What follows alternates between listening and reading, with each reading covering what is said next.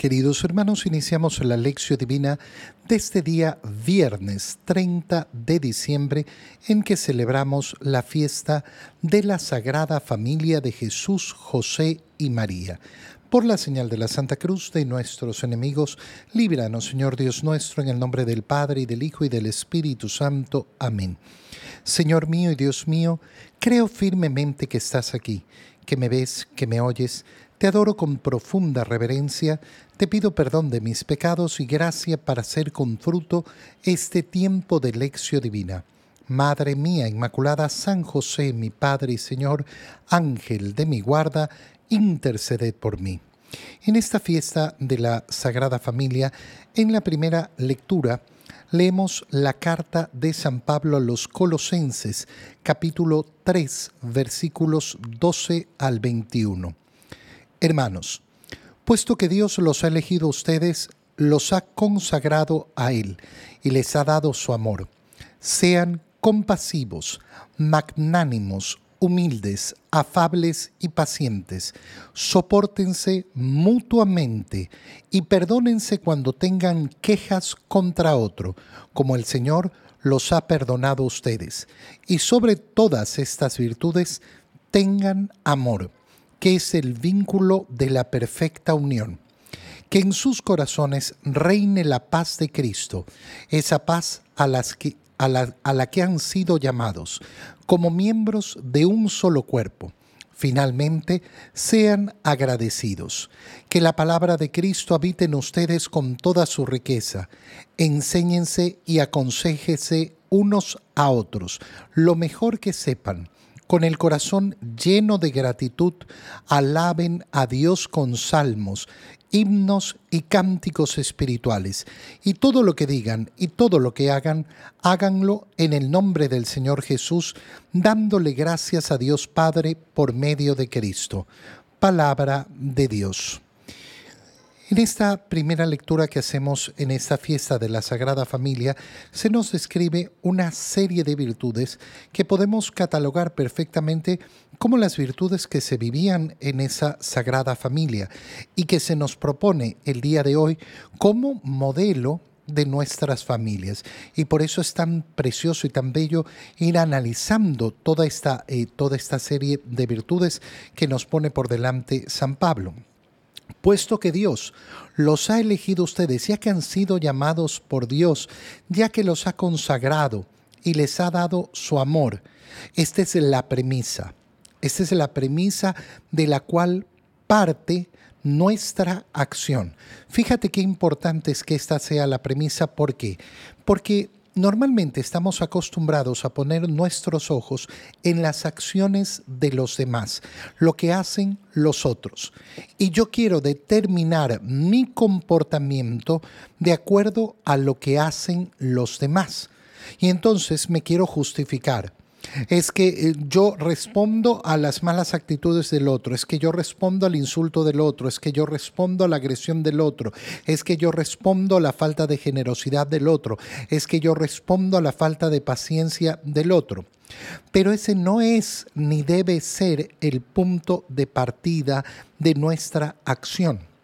El punto de partida de nuestra acción tiene que ser saber que somos llamados, elegidos por Dios, consagrados a Él, quien nos ha dado su amor.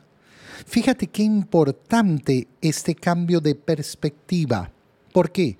Porque mientras yo vea las acciones de los otros, entonces nunca me voy a imponer a mí mismo la respuesta que tengo que dar, no a los demás, sino a Dios. El amor que doy al prójimo es respuesta al amor que Dios me ha dado a mí. Así es como se van a conformar las relaciones familiares. Y entonces, de acuerdo a esta premisa, de acuerdo al haber sido elegido, de acuerdo al ser consagrado, de acuerdo al haber recibido el amor de Dios, sean compasivos ¿Qué es ser compasivo? Tener esa, eh, eh, esa facilidad de padecer con el otro. de unirme a la pasión del otro, de ponerme en los pies del otro, de querer comprender al otro, magnánimos. ¿Qué significa magnánimos? Magnánimos significa aquella virtud que es llevada a su máxima expresión. Es decir, que yo quiero ser siempre lo mejor que yo puedo ser. La medida no es cómo son los demás. La medida siempre está puesta en mí mismo. En mí mismo. ¿Qué tanto puedo amar yo? ¿Qué tanto puedo entregarme yo? ¿Qué tanto puedo crecer yo? ¿Puedo dar más o no puedo dar más? Si puedo dar más, entonces lo doy. Ay, pero ¿por qué? No lo merecen los otros. Ya diste suficiente. Soy magnánimo. No pongo límites a mi amor y a mi entrega. No soy limitado. Soy ilimitado. Siempre puedo dar más humildes, que va a ser la expresión de la virtud máxima, aquella que va a encuadrar el corazón cristiano. Y si algo tenemos que contemplar en estos días de la natividad de nuestro Señor, y si algo tenemos que contemplar en la Sagrada Familia, es lógicamente su humildad. Afables. Afables significa tratarse con cariño, tratarse con cariño, ser efectivamente en nuestro trato amigables, afable y pacientes pacientes. Esa paciencia de soportar efectivamente, como nos va a decir inmediatamente San Pablo, esa paciencia que es virtud de aquel que espera los, las retribuciones que me va a dar el Señor. Si yo espero las retribuciones que me van a dar los hombres, entonces nunca voy a tener paciencia. Yo espero el premio del Señor y por eso lo espero pacientemente. Pero no, yo quiero en este mundo ya ahorita. Bueno, entonces eh, siempre estaré cargado de impaciencia, siempre estaré cargado de amargura. Sopórtense mutuamente, sopórtense. Soportar, soportarnos significa cargar con el otro, soportar al otro, servir de soporte para el otro. Es decir, que yo tengo que aguantar el peso del otro. Sí, soportar a los demás. ¿Es fácil? No, no, nada de esto es fácil. Nada de lo que estamos diciendo es gratuito. Se tiene que trabajar y se tiene que trabajar con constancia y con fortaleza. Perdónense cuando tengan quejas contra el otro. ¿Por qué? Porque el Señor los ha perdonado a ustedes. Esa es la medida. Recuerda, la medida no es el otro, la medida es el amor de Dios. Y sobre todas estas virtudes tengan amor, que es el vínculo de la perfecta unión, el amor el amor profundo y verdadero. Si hay amor, entonces efectivamente todo el resto de virtudes comenzarán a florecer de una manera más fácil. Que en sus corazones reine la paz. ¿Pero cuál paz? ¿La paz del mundo? No. Por eso San Pablo lo dice con claridad, que reine la paz de Cristo, esa paz a la cual han sido llamados como miembros de un solo cuerpo. Mira que eh, la paz no es algo que viene del exterior, que reina en sus corazones la paz de Cristo. ¿De quién depende esa paz entonces? De mí. De mí. No me la tienen que entregar desde afuera, no es el mundo el que me tiene que entregar la paz. Soy yo el que tengo que decidirme, decidirme a vivir en paz en Cristo. Y finalmente sean agradecidos que su corazón esté constantemente en acción de gracias. Quien tiene el corazón agradecido sale de la amargura, sale de la amargura, se libera de la amargura. Que la palabra de Cristo habite en ustedes con toda su riqueza. Por eso es tan importante tener este momento de lectura, de profundidad, de oración con la palabra de Dios, que es la lección divina. Y lógicamente, si yo me nutro de la palabra de Cristo con toda su riqueza, entonces la puedo enseñar y puedo aconsejar a los otros lo mejor que pueda, con el corazón lleno de gratitud. Alaben a Dios con salmos, himnos, cánticos espirituales, y todo lo que digan y todo lo que hagan, háganlo en el nombre del Señor. Fíjate cómo se nos escribe una actitud de una familia orante, una familia que sabe reunirse a orar, a agradecer al Señor, a alabar a Dios, a cantar al Señor. En estos días es tan fácil, ¿no?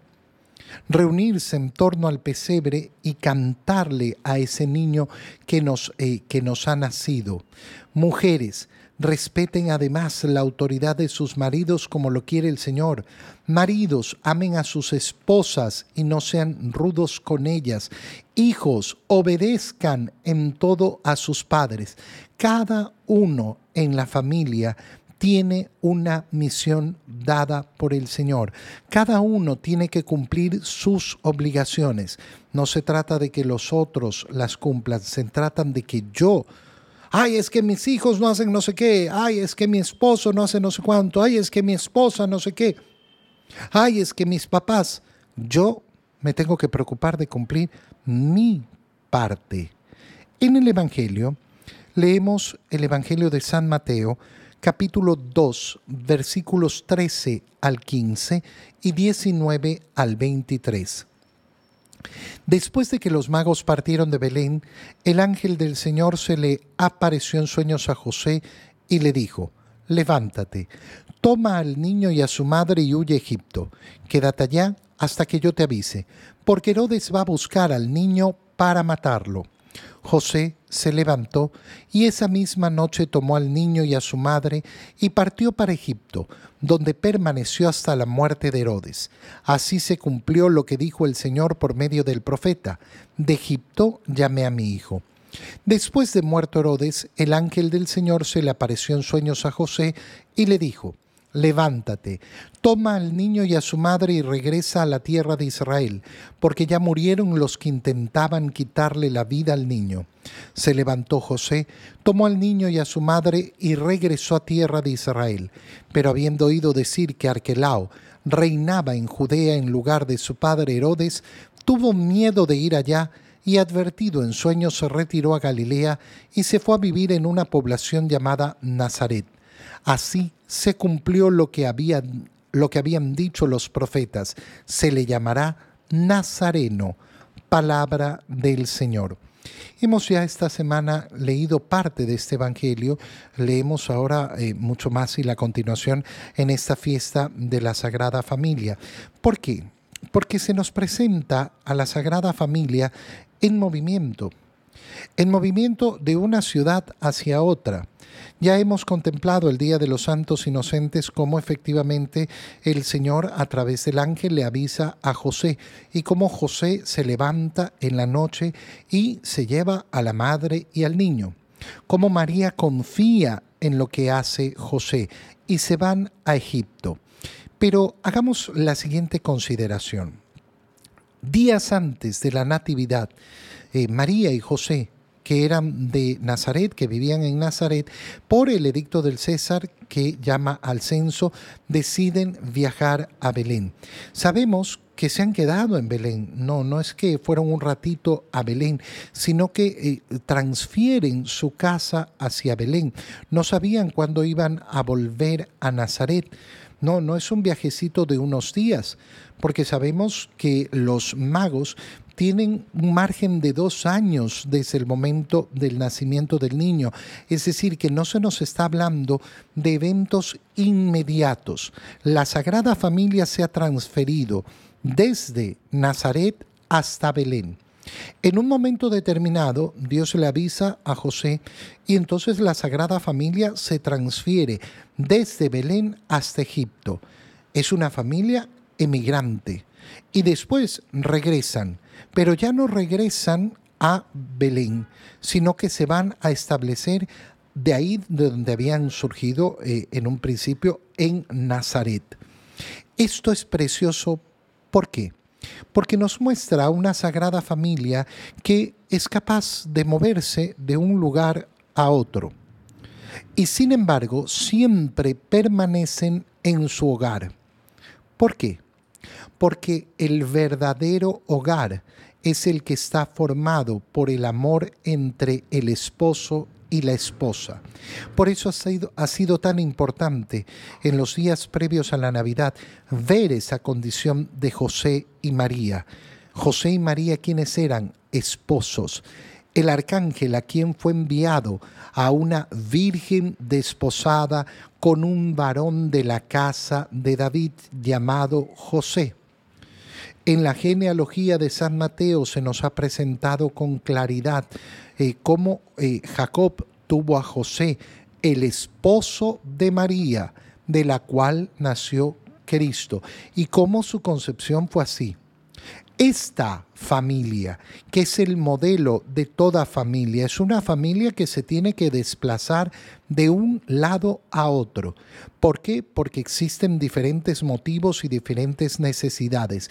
Y sin embargo, nunca pierde su hogar, porque su hogar no está anclado a una casa, porque su hogar no está anclado a un territorio, porque su hogar está anclado al amor entre el esposo y la esposa, a la unión entre el esposo y la esposa.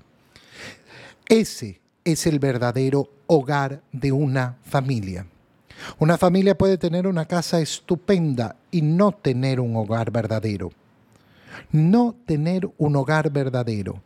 Una familia que no es capaz efectivamente de cambiar sus planes, de tener que cambiar de lugar geográfico, de ciudad, de moverse cuando eh, eh, ocurre que existen las necesidades, cuando se piensa que si yo tengo que eh, mudarme cambiar, la familia se ha desbaratado. No, no. El núcleo, el centro del hogar, los verdaderos muros, los cimientos del hogar de la familia está en la unión del esposo con la esposa. Esto es lo que el demonio quiere destruir en la familia. Y lo que creemos que no es tan importante.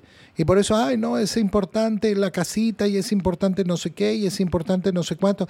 Y ponemos la importancia en tantas cosas que no son verdaderamente importantes. Eh, una vez que ha muerto Herodes, nos dice el Evangelio, el ángel se le aparece en sueños a José y le dice, y, le dice levántate otra vez, toma al niño y a su madre y regresa a tierra de Israel, la vuelta de Egipto. Es precioso porque, porque tiene una simbología eh, enorme. La Sagrada Familia ha hecho en su vida lo que hizo la historia del pueblo de Israel Abraham eh, eh, estuvo en esa tierra prometida, pero de ahí tuvieron que pasar en la época de los hijos de Jacob a Egipto. Y después va a venir en tiempos de Moisés el éxodo por el cual van a salir de Egipto, de Egipto para volver a la tierra prometida. Bueno, la Sagrada Familia en este momento representa efectivamente la historia de la salvación.